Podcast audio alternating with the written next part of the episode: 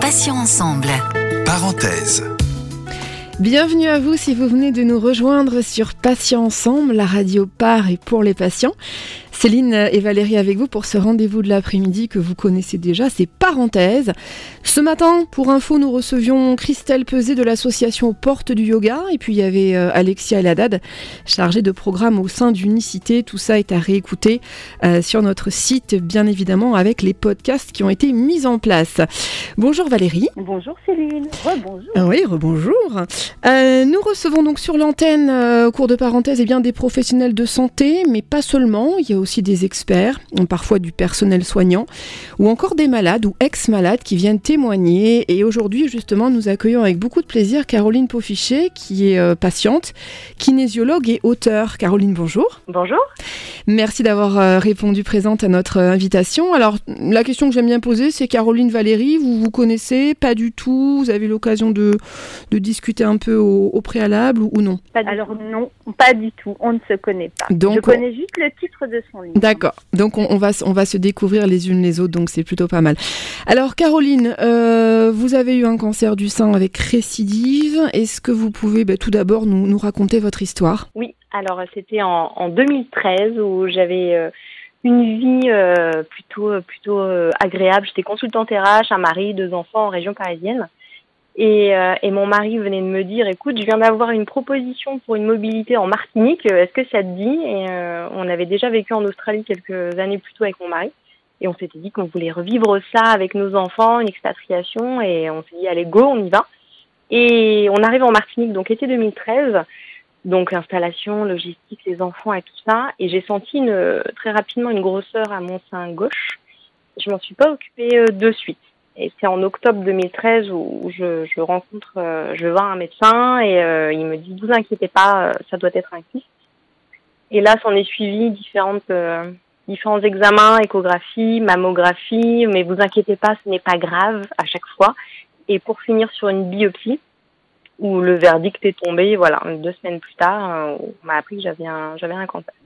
Caroline, comment on réagit quand on nous rassure comme ça tout au long d'un d'un parcours de- d'examen et que finalement on nous dit tout va bien, tout va bien, tout va bien Bah finalement non, tout va pas bien. euh, désolé, mais c'est un cancer. Est-ce que l'annonce a été brutale? Parce que j'ai entendu des, des choses parfois où les annonces sont de maladies graves sont, sont plutôt violentes. Est-ce que ça a été votre cas ou est-ce qu'on a mis un petit peu les formes? Ah non, bah non, on n'a pas mis les formes, non, en fait. euh, donc je n'avais pas de nouvelles de la biopsie. Moi, je suis pas de nature inquiète, donc pas de nouvelles, bonne nouvelle.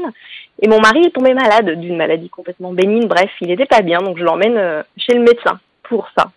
Et ce jour-là, on est ressorti avec une angine et un cancer. Le médecin en a profité euh, pour me dire qu'il avait reçu les résultats et que et que c'était pas bon et qu'au fur et à mesure qu'il allait me délivrer le message, sa voix elle baissait, elle baissait, elle baissait. Et d'une façon à peine audible, il me dit mais euh, Madame Poffichin, c'est un cancer.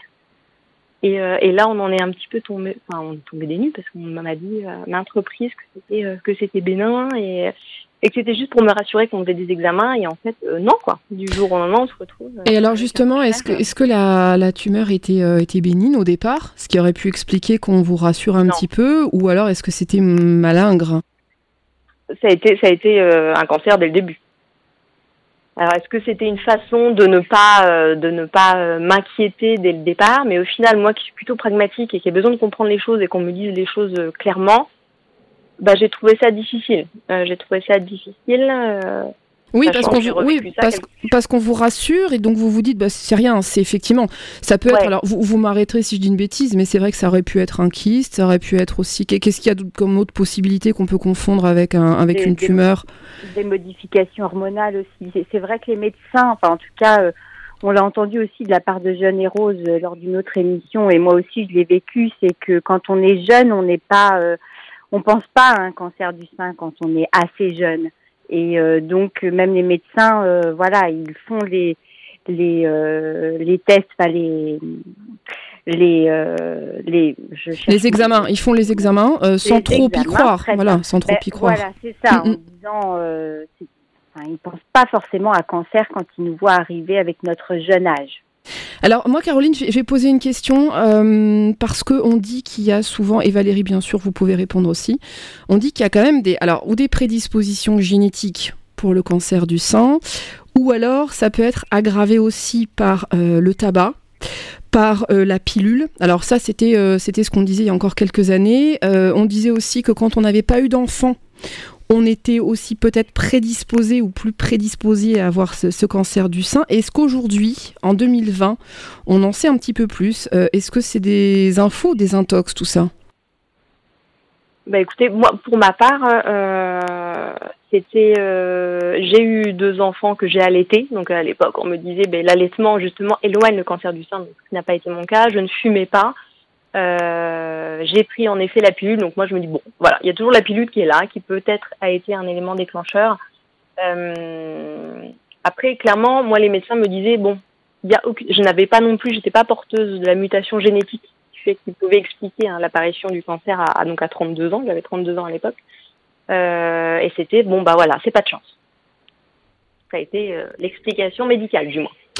Et Caroline, euh, c'est pareil, là je dévie un petit peu de notre conducteur, mais parce que c'est important pour moi. Euh, comment on annonce, on n'a pas encore abordé cet aspect-là dans nos différentes interviews, comment on annonce à ses enfants, alors votre mari a priori il était avec vous dans le cabinet du docteur, donc bon, Il l'a appris assez rapidement, en même temps que vous. Comment on annonce à ses enfants qu'on a une maladie grave et potentiellement, euh, alors évidemment ça soigne très bien maintenant le cancer du sein, mais qui peut être potentiellement mortel. Est-ce que vous, vous les faites asseoir et vous dites voilà, les enfants, il y a un problème, je suis malade, ou alors est-ce que vous avez gardé ça pour vous, pour ne pas les inquiéter? Et la question est valable aussi pour Valérie. Alors pour moi, la communication a été hyper importante et, hyper importante de façon générale, surtout. Pour moi, il est indispensable de communiquer avec sa famille et surtout avec ses enfants, parce que les enfants ont vite fait de se rendre compte. Hein, ce sont des vraies éponges émotionnelles. Ça a été le cas avec ma, ma fille, qui avait deux ans, deux ans à l'époque.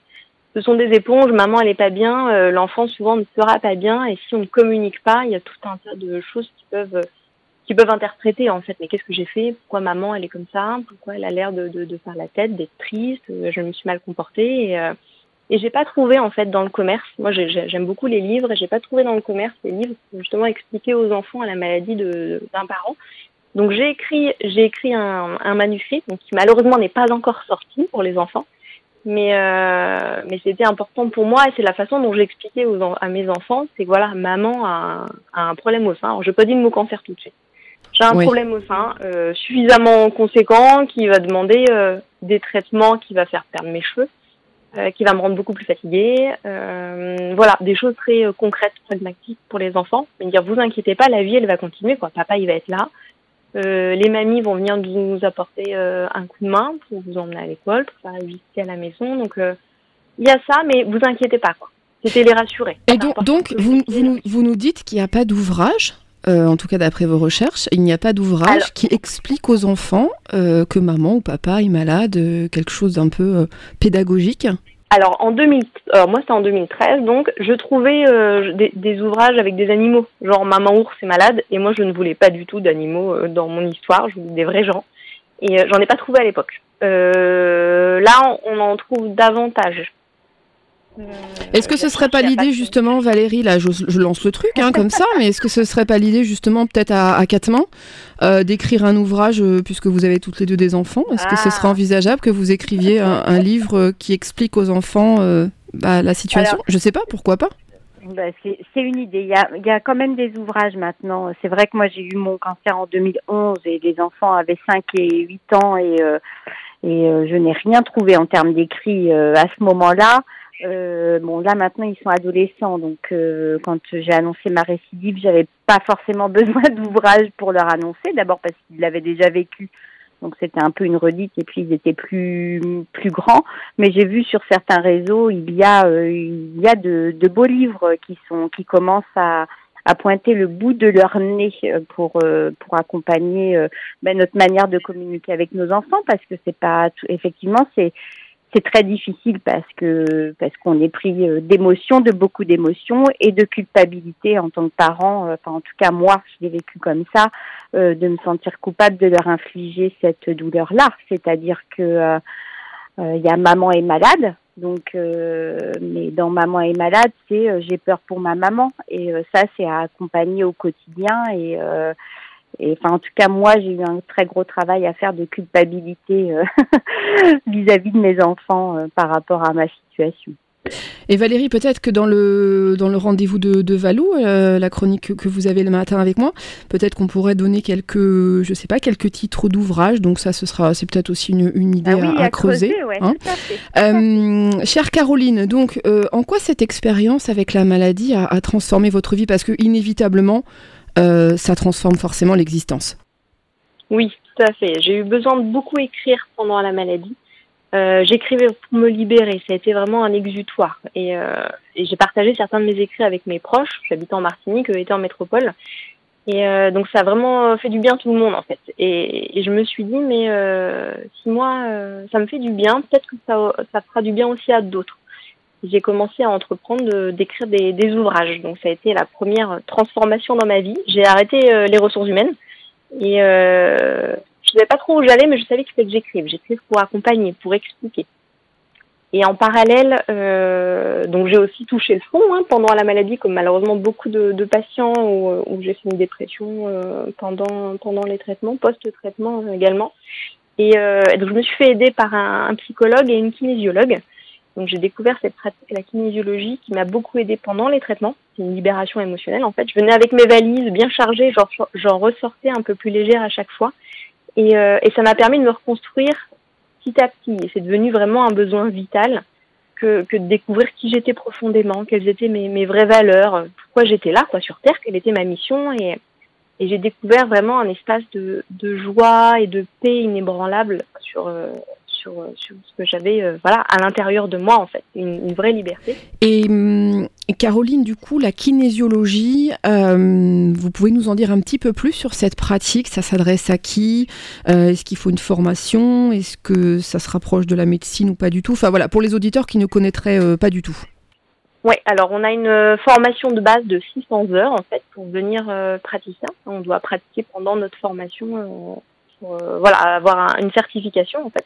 C'est une méthode de libération émotionnelle qui va permettre de remonter à la racine d'un trouble et, et pouvoir euh, nous en libérer grâce à l'étude du tonus musculaire. Donc pendant toute la séance, en fait, il y a un contact, il y a un toucher entre le praticien et, le, et la personne qui vient consulter, où on va étudier euh, un muscle. Euh, par praticité, c'est souvent le, bras, et, euh, et donc on va pouvoir mettre le doigt sur la nature, la racine du trouble, la raison pour laquelle la personne vient nous voir, et, de trouver une méthode de, de libération. On a beaucoup de grilles de lecture euh, issues de la médecine euh, traditionnelle chinoise, hein, comme la roue des émotions euh, notamment, avec les cinq éléments. On a un baromètre du comportement, on a voilà, différentes techniques. On parle, on parle d'énergie, hein, donc on va travailler sur les méridiens d'énergie. Euh, c'est vraiment une libération émotionnelle. Euh, J'ai une petite question par rapport justement à cette histoire d'énergie. Euh, oui. Alors, je, je suis pas du tout, euh, pas, pas, du tout experte sur le sujet, mais on entend des choses autour de, euh, bah, par rapport à certains traitements, notamment au cancer du sein et à l'hormonothérapie, les, les cancers hormonodépendants, que le travail sur les, les énergies n'est pas forcément euh, conseillé. Euh, qui peut stimuler des cellules cancéreuses ou des hormones qui, euh, qui viendraient faire du mauvais travail plutôt que du bon quelque part. Alors en fait, ce qu'on ne doit pas faire pendant les traitements, c'est stimuler le, le, le, système lymphatique. D'accord. Donc il y a certains points euh, qu'on appelle les points neuro-lymphatiques notamment qu'on ne va pas stimuler en effet parce que il y a il y a un risque de propagation des cellules cancéreuses par la lymphe, bien évidemment. Euh, à partir de ce moment où enfin, voilà, on sait ça. Il y a tout un travail émotionnel. Hein. On n'est vraiment pas la kinésiologie ne va pas guérir une pathologie mais va être là en accompagnement sur la sphère émotionnelle. Vraiment. Caroline, euh, donc vous ne pouvez pas recevoir de, de, clientèle pendant le confinement. Alors comment accompagnez-vous vos consultants pendant cette période? Alors en fait, j'ai euh, une page, j'ai un site internet et j'ai une, une, page Facebook, hein, la Kinésio by Caro, euh, où je poste quelques quelques vidéos, notamment pour avec des, exercices très pratiques pour pour libérer sa colère, pour s'apaiser, pour booster son énergie pour au quotidien, voilà, réussir à passer toutes les étapes par lesquelles on, on peut passer, hein, d'acceptation de, de, ce confinement, euh, la colère qui, puisse, euh, qui peut être liée, et puis euh, voilà, comment réussir à, à, vivre de façon de plus en plus sereine au quotidien, sachant notamment que là, on va être plongé encore pendant, pendant un mois. Les, les, vidéos sont disponibles sur ma page Facebook euh, gratuitement. Euh. Votre livre alors dans tout ça, puisque c'est un livre, c'est plusieurs livres, c'est Alors en fait, il y a eu différentes choses. Quand, j'ai écrit, tout à l'heure, je disais que j'ai écrit pendant pendant la maladie. Là, ça a été vraiment où j'ai écrit mon histoire. C'était au début mon voilà mon, petit mon petit journal intime. J'ai écrit, j'ai écrit, et puis je me suis dit bah, tiens pourquoi pas le publier? Donc ça, ça a été un premier livre qui s'appelle En mon sein que j'ai pas cherché à commercialiser forcément quelques exemplaires se sont, se sont vendus, mais c'était avec une maison d'édition alternative. Par contre, après, ce que j'ai voulu, c'était vraiment créer un, un, guide pour accompagner chaque personne malade sur son chemin de l'annonce de la maladie jusqu'à la résilience. L'idée, c'était vraiment de, donner des conseils pratiques pour, euh, pour accompagner, donc à la fois s'apaiser après le choc de l'annonce, mieux vivre l'opération, des astuces beauté pendant la chimiothérapie notamment, comment se soulager pendant la radiothérapie, mieux vivre l'hormonothérapie. Et, euh, et j'ai fait un focus aussi sur la période d'après-traitement où on est beaucoup à, à pencher à ce moment-là ce qu'on appelle le, le post-thérapie blues. Donc, il y a une période de, de dépression. Hein. On nous dit c'est terminé, euh, les traitements sont finis, bon retour chez vous. Et c'est souvent là qu'on flanche. Donc euh, j'ai vraiment voulu accompagner, donner beaucoup d'espoir à, à, ce niveau-là, au niveau, euh, au niveau du couple aussi, des accompagnants, de, de la, du retour au travail, des aides euh, aussi dont on peut avoir besoin administratifs, financières et tout ça. Et voilà. Et donc le, le livre qui s'appelle Comment vivre son cancer au quotidien, donc est vraiment une une, une bible hein, un peu pour mieux vivre cette période. Et il est illustré par Claire Delvaux, donc des illustrations très lumineuse, très, très douce, euh, très féminine, euh, avec beaucoup d'espoir. Euh, Alors justement, Caroline, vous parlez de féminité, donc c'était une question que j'avais envie de vous, vous poser, et c'est valable aussi pour, pour Valérie, bien sûr. Comment vivez-vous votre féminité pendant la maladie? Moi, je pense notamment à son conjoint. comment il prend les choses sexuellement aussi Si vous avez voilà peut-être des, conseils sur la séduction, comment on fait pour pour conserver tout de même bah, une vie de femme et, une vie de couple? Pour ma part, euh, et je, je, partage dans, dans, mes deux livres euh, ce moment-là où, j'ai eu besoin, où voilà, où les épreuves avec la chimiothérapie c'était c'était vraiment pas drôle et euh, et donc j'ai commencé à me faire des petits cadeaux après chaque chimio. C'était mon truc. J'ai dit oh, ok, je vais me faire une chimio, ça va pas être marrant, mais après je me fais un cadeau et ça, ça va être chouette. Et mon premier cadeau, ça a été une parure de sous-vêtements rouges et, euh, et, je me dis, bon, j'ai jamais tellement aimé le rouge avant, hein, mais là, j'avais l'impression de, ouais, de me sentir euh, femme fatale, belle malgré tout. Et, euh, et j'avais de la chance aussi d'habiter sur une île à l'époque où, où, les hommes regardent quand même pas mal les femmes. Et, et voilà, et de se faire un petit peu euh, happer dans la rue, je me dis, bon, ben voilà, malgré tout ça, malgré mon foulard dans les cheveux, j'avais opté pour un foulard et pas une perruque, malgré mon corps qui est, différent, et ben oui, on peut quand même se sentir belle, quoi. Et c'était vraiment important pour moi de, maquiller, les sourcils notamment, que j'avais complètement perdu, et de mettre ce foulard assorti à mes habits et, de me sentir jolie, quoi. Et de pas avoir ce visage de malade chaque matin en, en me regardant dans le miroir. Alors, est-ce que vous avez, vous parlé tout à l'heure de, conseils beauté, donc ce serait peut-être sympa, euh, et puis Valérie aussi, vous pouvez bien sûr euh, rebondir, hein, euh, ça serait peut-être sympa de donner quelques astuces beauté, justement, on parlait des, sourcils. Est-ce qu'on peut partir peut-être sur de la, du maquillage permanent? Est-ce qu'on a des astuces pour effectivement peut-être cacher les, les, cernes sans mettre trop de maquillage et que ça fasse plâtre? Est-ce que vous, vous avez réussi comme ça à échanger des, des petites astuces beauté pour finalement que bah, que les gens ne, ne voient pas que vous êtes malade, en fait, que ça se voit pas au premier coup d'œil. Ouais, pour moi, ça a vraiment été les sourcils. C'était même plus important que les cheveux, quoi. Parce que euh, avec les foulards, je trouvais ça, vra... je trouvais que ça faisait vraiment joli, en fait. C'était vraiment une, un accessoire de mode, hein, comme, comme le sac à main ou les chaussures. Par contre, les sourcils, j'ai testé plusieurs choses et j'en parle dans, dans mon livre où là, ça a été moins évident parce que, hum, parce que déjà, il faut réussir à retracer sa ligne. Donc, euh, moi, j'ai testé le, les pochoirs avec de la poudre, les crayons, les, microfibres. J'ai testé pas mal de choses. On m'a en effet parlé du maquillage permanent. Et là, j'étais pas prête à passer le pas. Et je ne le suis pas encore. Peut-être que ça viendra. Mais mes sourcils n'ont malheureusement que peu repoussé.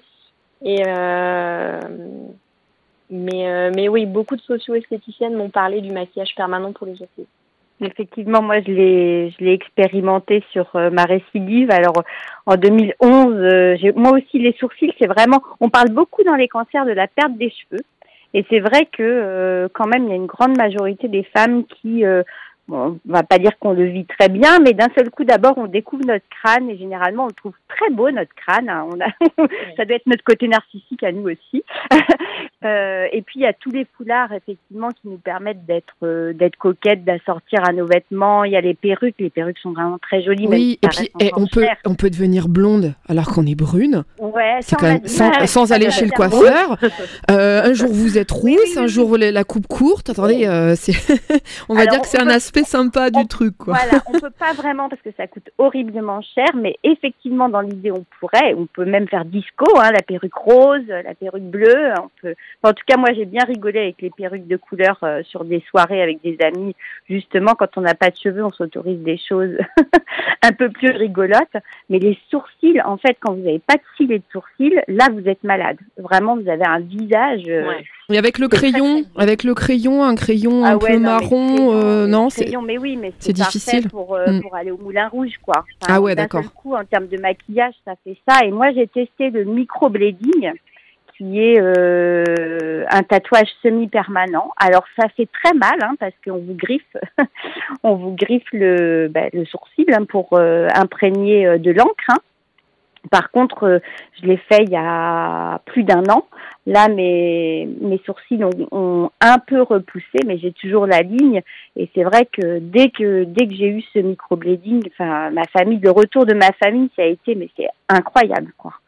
Incroyable. Valérie, faut pas que la personne, malade. faut pas que la personne ait la tremblote hein, qui vous le fait parce que Non, sinon- non, mais il y a des gens très professionnels. Après, il y a des gens très professionnels qui le font, heureusement. Après, c'est déconseillé. Enfin, il faut vraiment le faire avant de commencer la chimio parce qu'il y a des, des, des soucis de cicatrisation. Donc, vous pouvez pas faire ça Mm. n'importe quand non plus. hein. Et est-ce que l'encre, euh, parce que bon, c'est comme pour un tatouage, on, on- on insuffle quand même de l'encre. Est-ce que l'encre euh, et les traitements chimiothérapiques, c'est pas un petit peu, euh, Non, mais c'est fait. Non, c'est fait pour, c'est étudié pour. hein. c'est Ouais, pour les ouais, gens qui se poseraient la question, qui auraient peut-être peur de sauter le pas en fait. euh. Non, non, c'est vraiment fait pour et il y a même des euh, des euh, des boutiques, enfin des des, personnels, des personnes vraiment euh, experts dans le domaine. Il y a même des tarifs préférentiels parfois par l'intermédiaire de vos cliniques. Enfin, c'est quelque chose aujourd'hui qui est vraiment euh, proposé très régulièrement. C'est nouveau. hein. Moi, en 2011, je j'en entendais pas parler et là, euh, depuis 2018, euh, voilà, c'est une vraie pratique. Mm, oui, je pense notamment dans mon livre, je parle j'ai rencontré une dermographe qui fait les tatouages pour les pour les mamelons en 3D et c'est vraiment des effets euh, très bluffants. Et donc je me dis en effet c'est vraiment du travail qui est fait pour des personnes qui ont eu une ablation donc cancer. Donc sans doute que le, le- les, matériaux utilisés sont les mêmes que pour les sourcils. Donc euh, en effet qu'on par rapport aux, produits utilisés quoi ça Alors, être- moi j'avais entendu effectivement quelqu'un qui faisait ça alors sur une, une autre une radio nationale hein, qui avait été invitée là-dessus. Elle faisait des choses assez bluffantes, mais apparemment le coût euh, c'était aussi assez bluffant. Donc, bon, ce qui était intéressant, non, mais ce qui était après, ça coûte très cher parce que la personne expliquait qu'effectivement, c'était des artistes euh, qui vous vraiment qui vous qui vous dessinaient un, un mamelon, mais plus vrai que nature. hein. C'est-à-dire que c'était très difficile donc de voir que c'était pas un vrai. Donc, c'était vraiment formidable. Euh, et ils expliquaient aussi qu'ils faisaient des, facilités de paiement et que voilà, ils pouvaient, euh, ils pouvaient vraiment être souples par rapport à ça. Donc ça pourrait être aussi intéressant. Caroline, quel message vous avez envie de, de transmettre aux patients qui nous écoutent Alors je dirais que je les invite à ne, à- enfin je vous invite à ne pas considérer les coups durs de la vie euh, comme des fatalités, mais euh, mais comme des étapes euh, qui vous aident à avancer sur votre chemin, afin de vous, vous découvrir un petit peu plus et, et d'avancer un peu plus chaque jour vers qui vous êtes vraiment, découvrir vos valeurs, vos dons. Et bien évidemment, quand le coup dur arrive, quand la maladie arrive, on a des peurs, des peurs, on a, de la tristesse, de la colère, et c'est légitime. Et il est important d'accueillir tout cela. Et euh, mais il faut garder à l'esprit que, que rien ne dure et, et s'ancrer dans le moment présent à chaque instant est, vraiment la clé. Et, euh, et peu à peu, vous allez euh, voilà découvrir la, la, la vraie beauté en fait, la vraie beauté du monde et, et cette lumière intérieure hein, qui ne demande qu'à jaillir à l'intérieur de vous et pour refléter à l'extérieur. Et Caroline, juste euh, une dernière question. Euh, donc, on parlait de, de récidive. Euh, donc, si je comprends bien, ça veut dire que vous aviez été en rémission et qu'ensuite le cancer est revenu. Au bout de combien de temps il a fait son retour et est-ce que vous avez su pourquoi? C'est-à-dire est-ce qu'on vous a dit le traitement n'est pas adapté, on en change? Euh, Ou est-ce qu'il y a eu des choses qui ont fait que du stress peut-être ou quelque chose qui a fait que, que, que cette saleté est revenue en fait? Vous, vous le savez ou pas du tout? Non, moi j'ai eu 4 jours de récidive en fait. C'était en août, euh, là, août 2019, c'est tout récent, où euh, ça y est, je finis tous mes traitements d'hormonothérapie notamment, après euh, opération, chimio, radiothérapie, hormonothérapie pendant 5 ans. Tout est fini, je fais mon PET scan, tout va bien. Et en fait, on avait un projet d'un troisième, d'un troisième bébé. Et, donc, on dit, OK, bon, a priori, Caroline Poffiché, c'est bon, mais mon dossier est passé en commission. Et donc, une équipe pluridisciplinaire, hein, avec notamment un un radiologue qui était là et qui a dit bon bah écoutez comme je suis là je vais quand même regarder les clichés de un peu fiché et euh, en fait ils ont remis en, doute un cliché qui datait d'il y a six mois où il y avait une petite euh, une petite tâche en fait sur euh, sur mon sur un IRM que j'ai fait de contrôle comme je faisais tous les tous les six mois. Et alors est-ce que c'était une cellule qui était en s'était endormi, qui s'est réveillé. Est-ce que, euh, est-ce que le cancer est revenu? Alors c'était vraiment au même endroit, hein, derrière ma cicatrice il y a, six ans. Euh, j'étais pourtant sous, sous, hormonothérapie. Bon, il n'y a pas d'explication euh, en tant que telle. Après, moi, ça c'est ma croyance personnelle, hein, à savoir que si la maladie est revenue, c'est que voilà, j'en ai pas fini avec, j'en avais pas fini avec cette histoire et avec avec cette libération émotionnelle qui pour moi était qui était euh, associé. Et après le coup dur de voilà de l'annonce, ça m'a permis aussi d'aller euh, d'aller un petit peu plus loin dans mon travail personnel et, euh, et encore une fois d'accepter ça et, et de traverser quoi. Oui, pour découvrir des choses de plus beau aussi. De, toute façon, comme on dit toujours, c'est comme on dit, c'est voilà, vous n'avez pas le choix, c'est-à-dire soit on avance, soit on stagne. Et là, bah, vous n'avez pas le choix, vous êtes des vraies guerrières. Valérie, peut-être une dernière question pour clôturer cette, cette interview. Je vous laisse un petit peu le, mot de la fin. Et donc aujourd'hui, comment allez-vous aujourd'hui? Vous en êtes où? Bah, écoutez, moi ça va. J'ai pris un, un nouveau, euh, un nouveau tournant avec ma famille il y a trois mois. On a quitté la région parisienne, on s'est installé en Normandie, ma région natale. Et euh, donc euh, quel voilà quel bonheur d'avoir déménagé avant le confinement. On est dans une belle maison en pierre avec un immense jardin. Donc donc non tout va bien. Je c'est vraiment un retour aux sources et et voilà, et on a eu des difficultés pendant, pendant la maladie. On a traversé ça en couple, en famille. Et, et aujourd'hui, quand on voit voilà, ce que ça a permis aussi de ressouder nos liens et de, et de, de découvrir encore en plus profondément qui on était, seul et en couple et en famille, euh, ben voilà, je pense que c'était vraiment notre chemin, quoi. C'était notre chemin. Donc aujourd'hui, euh, aujourd'hui ça va bien. Les, les contrôles sont là, bien évidemment. Mais, euh, mais je me suis aussi ouverte à une autre euh, pratique en parallèle donc de la médecine allopathique hein, que je, qui, me suit toujours. Euh, j'ai découvert la, la, médecine ayurvédique, la médecine traditionnelle indienne, il y a trois mois. Et, euh, et voilà, donc je me dis que ça va être aussi un, un nettoyage un petit peu plus en profondeur. Oui, parce que l'Ayurveda, moi je, connais un, petit peu, ça me passionne. Donc c'est euh, un art ancestral hein, qui, qui, date de 5000 ans. Et c'est vrai que ça peut être vraiment un très bon complément euh, pour les malades. Ça peut vraiment permettre d'apporter du bien-être. Euh, je pense que c'est une, très bonne, une très bonne chose à faire. Caroline Paufichet, merci infiniment pour ce très joli témoignage. Merci à vous. Euh, dans parenthèse, on aura peut-être l'occasion d'une autre interview. Euh, vous êtes donc, euh, bah, je le rappelle, vous êtes patiente, kinésiologue, et vous avez écrit le livre Comment vivre son cancer au quotidien, publié aux éditions de La Martinière. C'était en mars 2018. Merci encore.